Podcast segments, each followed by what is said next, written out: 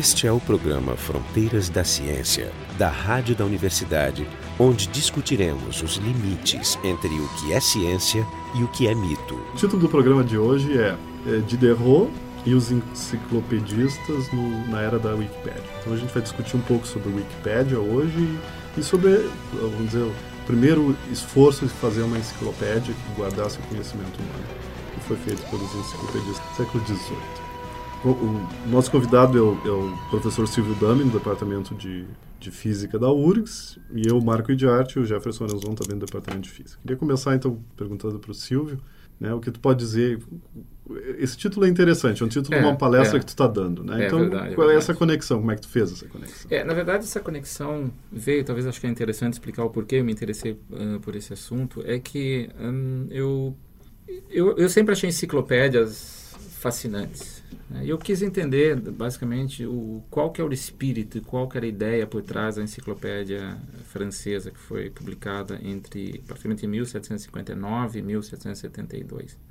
E, na verdade, ela começou com, com alguns livreiros franceses que queriam publicar uma... Existia uma enciclopédia, a enciclopédia do Chambers, inglesa, escrita por um, por um estudioso inglês, e a ideia dos livreiros franceses era publicar essa enciclopédia em tradução né, para o francês na França. Porque a maioria dos livros, seriam os livros de conhecimento geral, eles eram divididos por áreas. Assim. Então havia um livro, por exemplo, só para profissões, havia um livro para medicina, um livro para agricultura.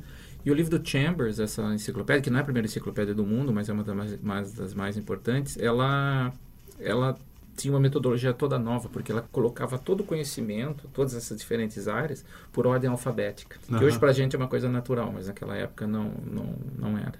Então, havia uma pessoa que trabalhava já, ganhava vida praticamente fazendo traduções de, de, de obras uh, do inglês, que era o Denis Diderot, que é um grande filósofo, considerado um grande filósofo, um dos mais importantes enciclopedistas, e ele foi procurado por esses livreiros. Ao ser procurado, ele propôs Falou, fazer a própria. Fazer, né? é, mas por que nós não... francês, como bom francês, por que, que eu vou fazer o que os Por que, que nós vamos fazer o que os ingleses... Então, isso justamente, esse comentário teu foi justamente o comentário que aquele nosso, meu amigo, um professor da Instituto de Informática, é francês, disse. Ele falou, ah, mas isso é típico de nós franceses. Por que, que nós vamos copiar de alguém se nós podemos fazer a nossa e melhor? Sim. Mas o que é mais interessante na enciclopédia francesa é que Uh, na época, todo conhecimento, ou todas, todos os livros, na verdade, que eram publicados, eles tinham que passar por uma censura. Né? Primeiro, uma censura eclesiástica, porque nada que pudesse ser e contra os, os dogmas ou as, as, as, coisas da igreja poderia ser publicado, como também não poderia ser nada feito que, de uma certa maneira, falasse mal do rei.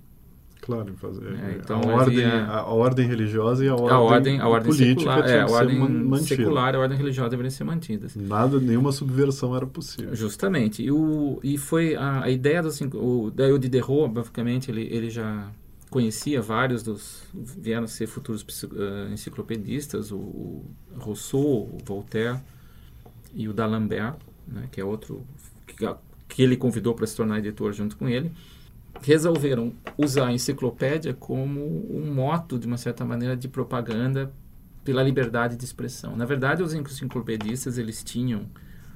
Uh, eles pregavam a supremacia da razão sobre a superstição, sobre a fé.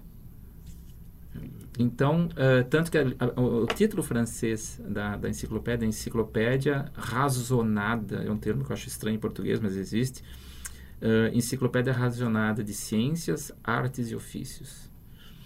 E é fantástico, se você lembra, a enciclopédia provavelmente são quase 30 volumes. Mas ela é bem mais abrangente do que a inglesa, não Ela é muito mais abrangente. Ela levou praticamente, como eu disse, são 22 anos para ser publicada e até momentos que ela foi ela foi proibida depois eles conseguiram novamente autorização e essa seria a primeira enciclopédia dos formatos modernos né? seria a primeira enciclopédia nos formatos modernos mas uma enciclopédia que tinha uma um, um, uma que trazia consigo um movimento uh, pela liberdade de expressão pela liberdade de, de, de, de, pensamento que é muito fascinante porque eles por exemplo um, haviam por exemplo sistemas religiosos tratados na, na, na na enciclopédia eram escritos por padres, geralmente. Mas eram padres que também eram partilhavam, da, partilhavam mesma... da mesma filosofia. Então, é, é, é, interessante como eles muitas vezes escreviam uh, os artigos atacando a igreja ou atacando os poderes constituídos, mas de uma maneira que dá a impressão que estão elogiando. É, é, é fantástico. Mas Voltaire assim, era um cara bom Justamente, justamente. Então, uh, e por que eu, eu, isso aí me interessa muito? Porque, claro, uh, o, o, Voltaire e o Rousseau são considerados mais radicais no, do ponto de vista de filosofia. Eles têm aquela, aquela linha de pensamento e eles a vida toda se mantiveram firmes naquela linha. Já o, já o, o o Diderot, que eu acho uma figura bastante interessante, cujo, na verdade, cuja importância só foi, uh, vamos dizer, foi descoberta, redescoberta no século XIX, ele já era uma pessoa um pouco mais tolerante, ou seja, ele, ele, ele, era, ele foi, na verdade, educado pelos jesuítas para ser padre. Mas chegou um momento da vida que ele viu que ele não queria ser padre e ele acabou indo para Paris estudar, se formou, que seria basicamente hoje em ciências humanas, era um curso bastante amplo, direito. E, mas ele tinha um irmão padre e uma irmã que era freira. Então, em toda, durante toda a vida dele, ele procurou, na, na verdade, lutar não tanto com, contra a religião, mas contra o dogmatismo, contra a aceitação cega das coisas. Né? Uhum. Existe uma frase muito famosa dele, que inclusive ele disse ter se arrependido de ter escrito, porque foi, foi, foi dita no momento de, de, de, de, brincadeira, a frase que diz que o mundo não vai ter sossego enquanto o último rei não morrer enforcado com as tripas, com do, as tripas do, do, último padre. padre. É. Uh, mas, mas, Vamos mas dizer a, que a se ele era moderado, essa frase, é justamente, mas, mas o, que é, extrema, o que é muito interessante, e isso eu acho fantástico na, na, na obra do Diderot, Uh, existe, ele escrevia muito diálogos, né? Muitas obras. Ele escreveu romances, escreveu, trabalhou na enciclopédia, escrevia os verbetes. Mas ele tem uma obra em que é uma discussão que ele teve com a esposa de um marechal, em que a esposa do marechal tenta mostrar para ele, tenta correlacionar valores morais com valores religiosos. Ela diz para ele, então, né, ele transcreve uma conversa que ele realmente teve, ela fala: "Mas se você é bom e não você é uma pessoa boa que faz o bem e não acredita numa recompensa futura, numa recompensa de Deus, só, ou você é louco ou você é um idiota, um tolo, né? Sim. E daí ele mostra, eu acho fantástico isso. Ele tenta mostrar para ela o tempo todo, argumentar em cima das coisas, que na verdade moral, bondade não estão na relação, não são, não deve ser necessariamente vinculados à religião, à religião, desculpa. A pessoa pode ter conceitos morais, pode ter conceitos de bondade, de caridade, sem esperar para isso uma, uma é. recompensa futura. Não é tu que diz, e eu acho diz a tua frase, aquela.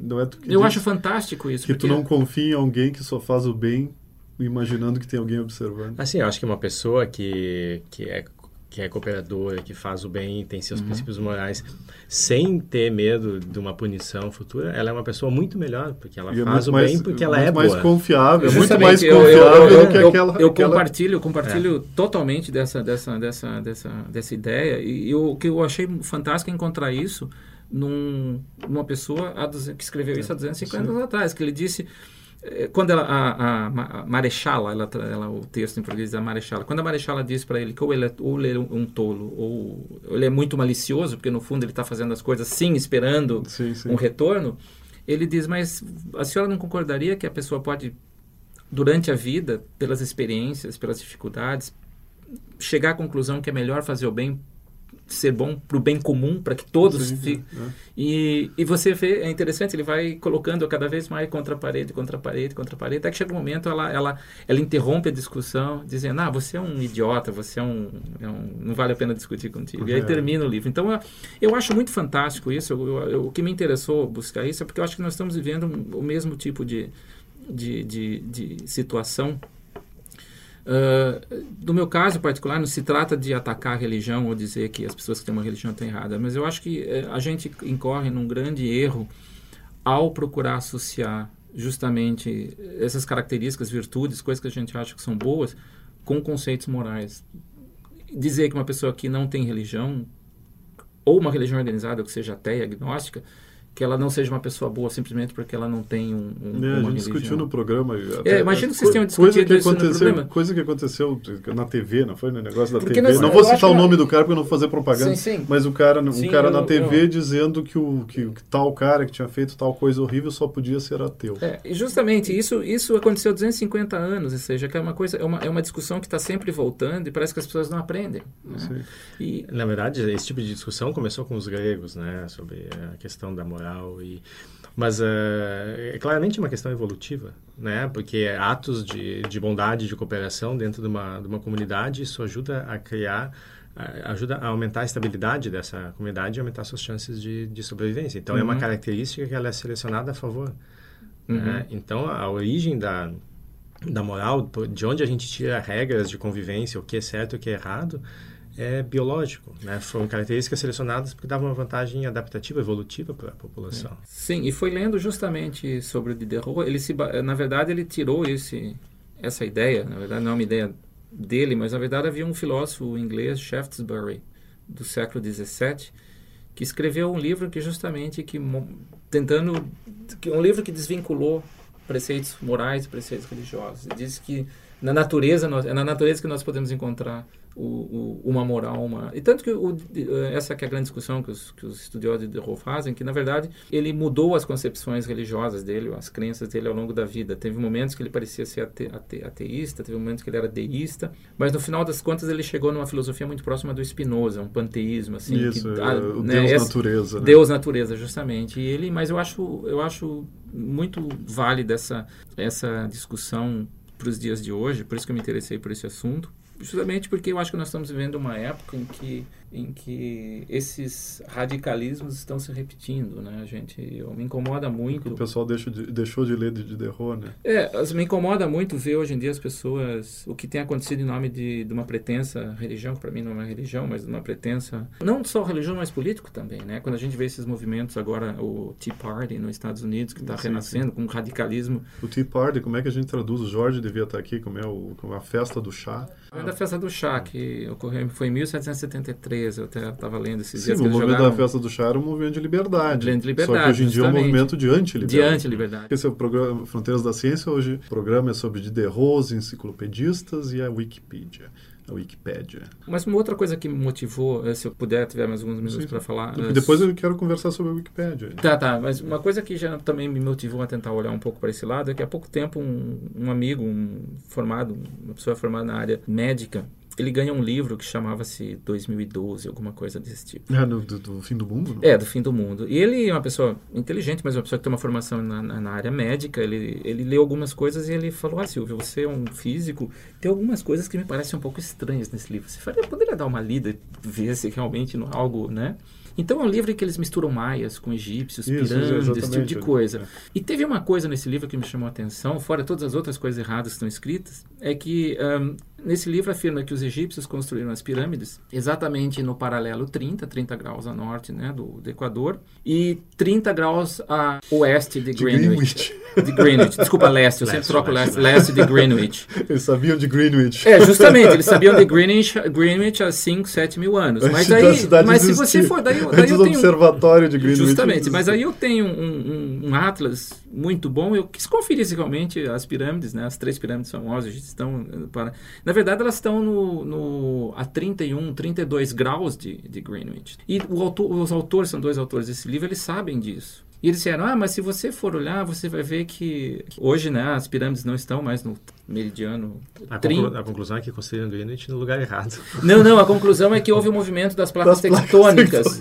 em 7 mil anos. Justamente. E aí um eu fiz, e daí eu fiz, eu queria explicar para esse meu conhecido a respeito. de- Eu fiz uma pequena conta de quanto naquela latitude um grau representa. Era algo como, me lembro, 150 quilômetros. Ou seja, cheguei à conclusão que a África, nos últimos 7 mil anos, está se deslocando 4 metros por ano, uma coisa assim.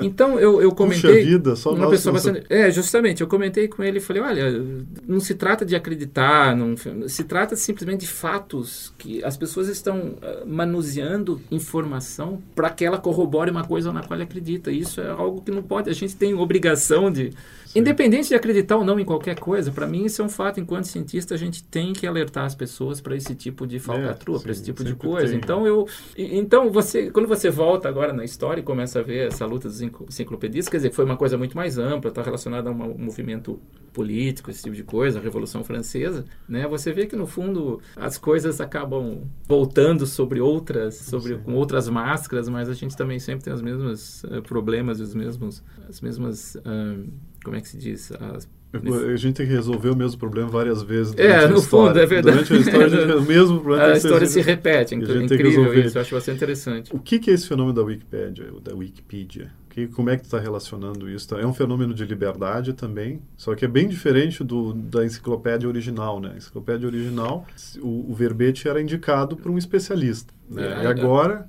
A Wikipédia, ela, ela, eu acredito que sim. Tem, existe agora existe um certo controle, né? Aqui eu estou vendo 19 das... milhões de artigos. Existem eu, por exemplo, eu posso dizer que, é o, se tratando de física e matemática, eu acho que a Wikipedia é bastante confiável, né? Eu tenho, conheço até pessoas que contribuíram com artigos de física para a Wikipedia. Eu não saberia dizer quando a gente vai falar de humanas, essas outras, porque aí existe muito mais controvérsia, existem escolas de pensamento, esse tipo de coisa. Mas eu acho que é uma, é, um, é uma coisa muito interessante do ponto de vista de acesso ao conhecimento. É, é mas coisa... vê, é uma coisa, é, é, existe uma, uma um uma revolução aí que para mim é assustadora, né? Mas tá, tem dado certo que é a liberdade do, do cara que faz o verbete. Né? Qualquer um pode entrar e fazer Isso o é seu verbete. Tem uhum. alguns critérios, né? É, é, eu não posso ir lá e fazer a minha biografia, por exemplo, se eu não tiver uma certa visibilidade, um certo reconhecimento. Então, existem critérios para que um artigo se mantenha ou, ou, é, se seja, mantenha, ou né? seja removido. Sim, sim, mas, por exemplo, pode entrar e modificar alguma coisa que está lá. E a aposta é que, como ela tem grande visibilidade, o erro vai ser detectado rapidamente e consertado. Né? Uhum. É, existem alguns, uh, alguns temas polêmicos que, Provavelmente grupos que grupos antagônicos fiquem fazendo e desfazendo correções até que sejam colocadas em disputa e, e Sim, seja resolvido. Aqui eu estava lendo, a Wikipédia são, são 19 milhões de artigos em torno de o que eles, que eles chamam aqui 90 mil contribuidores ativos, ou seja, 90 uhum. mil pessoas de alguma forma estão ali. O que eu acho, o que eu acho importante é, é, é, a velocidade com que as coisas acontecem. Né? Se tu tem uma edição da Britânica, por exemplo, e sei lá, Amy Winehouse morreu, tu tem que esperar até a próxima edição para atualizar. Isso eu vi, isso eu vi. Por exemplo, eu, na, eu, na mesma eu, hora já devia no estar mesmo atualizado. Dia, no dia que o Steve Jobs uh, deixou a, a Apple eu fui olhar a biografia dele só para ver o negócio das datas, é, quando é que ele notei, já. e já estava dizendo ali que ele é, já estava já, fora. já vi isso na Wikipedia também. Que já estava fora, uhum. já estava ali no mesmo dia que ele já estava fora. Então eu acho eu acho bastante eh, fascinante porque talvez tenha tenha essa essa coisa do acesso ao conhecimento. Uma coisa até agora voltando um pouquinho ao, ao Diderot, ele era uma pessoa que ele, ele eh, não vou talvez lembrar exatamente as palavras, mas ele era pela democracia do acesso ao conhecimento, mas pela, pela aristocracia do conhecimento, no sentido que ele, ele dizia que todos nós devemos ter acesso, o conhecimento deve ser livre, todos devem ter acesso a ele, mas sempre vão haver aquelas pessoas que se destacam no seu conhecimento, e essas pessoas elas têm que ser obviamente aquelas é, que consideradas têm que ser as pessoas que muitas vezes tomam as decisões né? É que e... essa é a escolha do, a indicação de quem faz o verbete né? justamente. Porque então se, é, porque, porque você claro você você abre a coisa para que as pessoas contribuam mas uh, você principalmente nessas áreas que existem polêmicas grupos antagônicos né, o que não acontece tanto em física e matemática porque a gente sabe os motivos mas você tem que ter um mediador, você tem que ter alguém que, que mas um mediador Sim. imparcial, né? Na física um pouco a gente tem esse mecanismo, né? É. Todo mundo pode é, escrever um, um, um trabalho uhum. e, e, submeter a pesquisa, mas antes de ser publicado ele vai ser revisado por um, um especialista. Por um especialista, né? claro, então, claro. E também um outro, uma, uma, uma, coisa parecida acontece é, no desenvolvimento do, desse sistema operacional livre que é o que é o Linux. Qualquer pessoa pode submeter uma modificação, uma correção, algo a ser incluído no núcleo, no kernel do, do, uhum. do Linux. Mas existe um, uma pessoa que, que é o, o Linus Torvalds, que foi o, o, criador do Linux, e outras pessoas que, que centralizam e dão um aval final, se uhum. isso vai uhum. ser realmente incorporado. Então, é, é, o, é o papel do especialista. Eu, né? eu, eu, gostei muito do que tu disse, que o, que o conhecimento é democrático, no sentido da, da do oferecimento dele. Sim. Né? No entanto, a construção do conhecimento não pode ser democrática, né? É, tu não pode, tu não pode chegar um não em todas as etapas. Não e, e, pegar uma maioria, Sim. não, uma, por exemplo, decidir uma maioria se tu revoga ou não as leis de Newton, por exemplo. Sim, não é por é, é, faz um plebiscito é. agora e de, para decidir se, e, se Netuno existe. Nesse né? sentido, a ideia do de Derrou era que justamente existem pessoas, a gente isso acho que é uma coisa que a gente trabalhando em ciência a gente sabe, existem pessoas que têm um dom, têm uma facilidade que nós ao caminho aqui do da, da rádio nós conversávamos sobre isso. Você encontra física físicos são geniais, pessoas que você fala por por mais que eu me esforce, eu nunca vou conseguir ter o insight que ele teve. E essas é, pessoas coisas obviamente... e às vezes tu conta do trabalho que tu está fazendo e o cara te dá três ou quatro ideias muito justamente, melhores sobre aquele tema que então, tu não isso, pensou, né? E a gente tem que, que admitir, tem que ter a humildade de saber que as pessoas existem, que elas são diferentes, elas, as pessoas fazem a diferença, muitas vezes. Não vejo isso como uma, como uma, uma coisa que denigre o nosso trabalho de formiguinhas, de uma certa maneira, mas... E o Diderot era muito claro nisso, ele falou, não, o acesso deve ser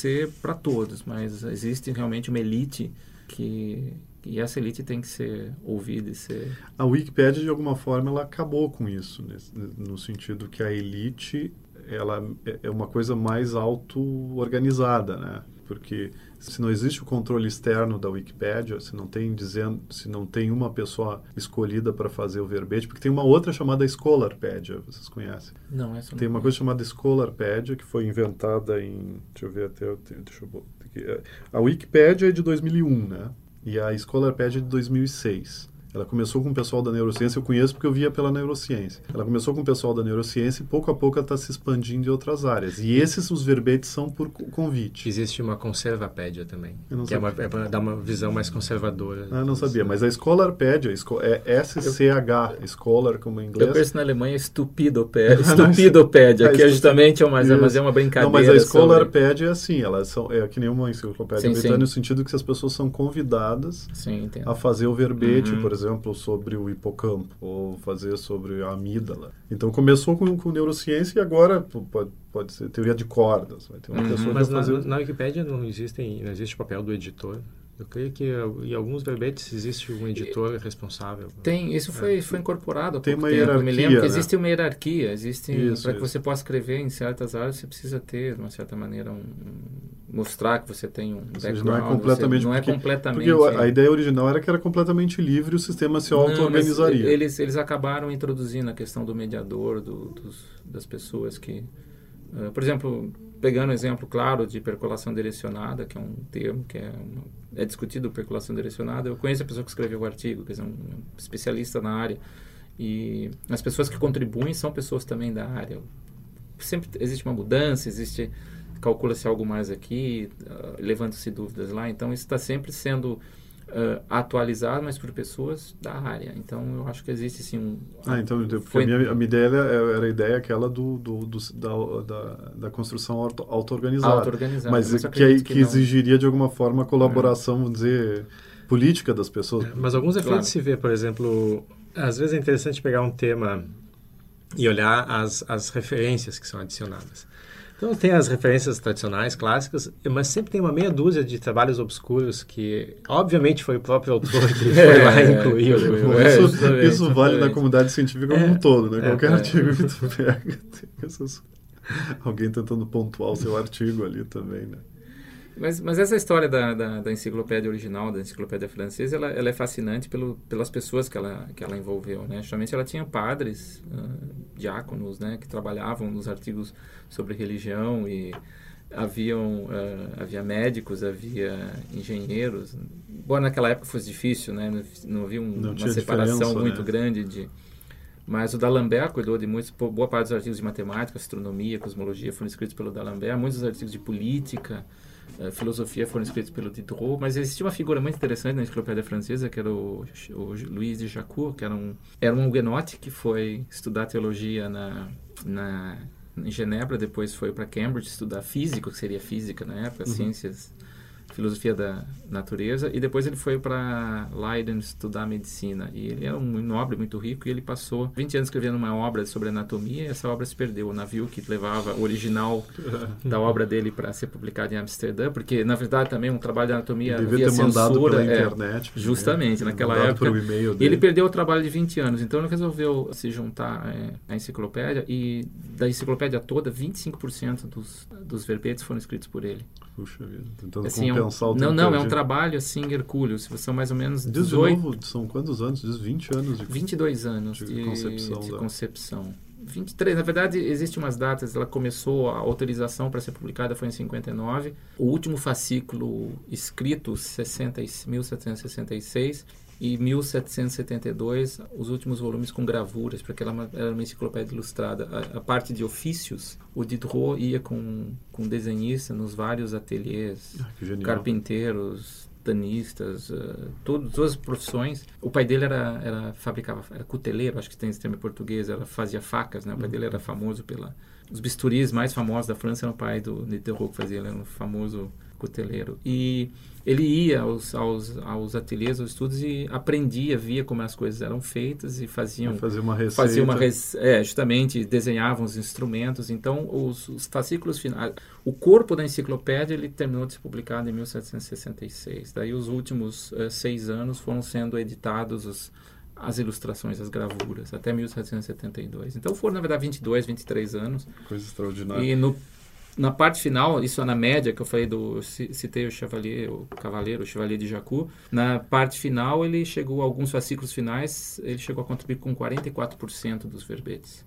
Mas na média 25%. Então é, é uma é uma figura obscura, poucos o conhecem, existe uma biografia dele só, porque ele é uma pessoa que, inclusive um médico que só atendia as pessoas que não podiam, ele era um médico, um nobre, mas ele atuava como médico, mas só atendendo pessoas Os pobres que não podiam Que não podiam pagar. podiam pagar. Esse é o programa Fronteiras da Ciência. A gente está discutindo Diderot, os enciclopedistas na era da internet, na era, na era da, Da Wikipédia, Wikipédia, né? justamente. O, o guia de estudos, né, que vai ser, eu acho, extenso sobre esse tema, vai estar então no nosso site, o frontedaciencia.urgs.br. Está disponível a enciclopédia né, na rede? A enciclopédia, ela se tá- mantém, sim, se ela- mantém, ainda existe uma enciclopédia francesa. Ela assim? existe, ela existe sim. É, e existe, na verdade, original, existe um site eh, francês, que depois eu me lembro, é d'alembert.fr, mas eu vou conferir, confirmar, porque ela está toda digitalizada na internet. Existe um, um trabalho da Universidade de Chicago que é traduzir a enciclopédia para o inglês. De volta. É. Não, não, de volta não. Volta e melhorada, de uma certa maneira. Não, mas Então você- mas tu, quer- é, tu quer dizer, aquela antiga. Aquela, a enciclopédia antiga, ela está toda digitalizada, foi inclusive, eu fiquei sabendo, foi um dos primeiros projetos, quando começou essa coisa de digitalização, depois dos primeiros projetos na França foi a digitalização da enciclopédia, ela está toda disponível na internet, em Eu francês, queria, obviamente, queria ver a parte de ofícios. Acho que é- é- essa É essa muito, a parte muito. muito Você pode comprar, o- existem, a Dofer tem os livros só com as gravuras dos ofícios. É bastante, Deve ser muito legal, Deve ser muito legal. E existe agora, na Universidade de Chicago, um trabalho conjunto, trabalho coletivo de pessoas voluntárias que estão traduzindo verbetes. O que eu acho muito fantástico é um verbete que tem sobre uma planta brasileira, um dos primeiros verbetes da enciclopédia, é da aguaxima. Eu fui descobrir depois que essa aguaxima é o que nós chamamos de carrapicho. Aquela Mas que é- gruda no. É, que justamente. gruda tem um, tem um, tem um, é, é fantástico. Tem um verbete lá, chama-se aguaxima. Está escrito assim, aguaxima, planta do Brasil. Por que, que nós estamos falando dessa planta nessa enciclopédia? Para os brasileiros, com certeza, não é. Porque dizer para um brasileiro o que, que é o carrapicho é o mesmo que dizer para o francês o que, que é uma pereira. Para nós também não deve ser, porque nós, enquanto franceses, nós nunca vamos ver essa planta na nossa vida. Então, isso, é, isso foi o Diderot que escreveu, porque eles eram assinados os verbetes, né? E, Bom, se eu escrevo isso nessa enciclopédia, é para satisfazer aquelas pessoas que preferem encontrar uma besteira do que não encontrar nada quando elas abrem um livro. Quer dizer, é uma crítica que ele faz às pessoas que... né? Então, é fantástico. Isso é um, é um artigo da, da, da E deve da ser a única referência ao Brasil na enciclopédia. Na verdade, não, não. Existem mais, referências, mais. mas é uma das referências que existe até, existe até se você procurar Aguashima com X na Wikipedia, existe até um, um- um- na Wikipedia existe uma Uma referência. uma referência especial, se bem que está apenas em alemão, eu encontrei outra língua, sobre esse verbete da enciclopédia, porque ele, ele é muito engraçado de uma certa maneira. Fala, tem pessoas que preferem encontrar uma besteira do que não encontrar nada. Tá bom, então esse foi o programa Fronteiras da Ciência. Hoje a gente discutiu Diderot, os enciclopedistas na era da Wikipedia. Então o convidado é o professor Silvio Damen, do Departamento de Física da URGS. Eu, professor Marco de Arte, e o professor Jefferson Arenzon, também do Departamento de Física. Programa Fronteiras da Ciência é um projeto do Instituto de Física da URGS, técnica de Gilson de Césaro e direção técnica de Francisco Guazelli.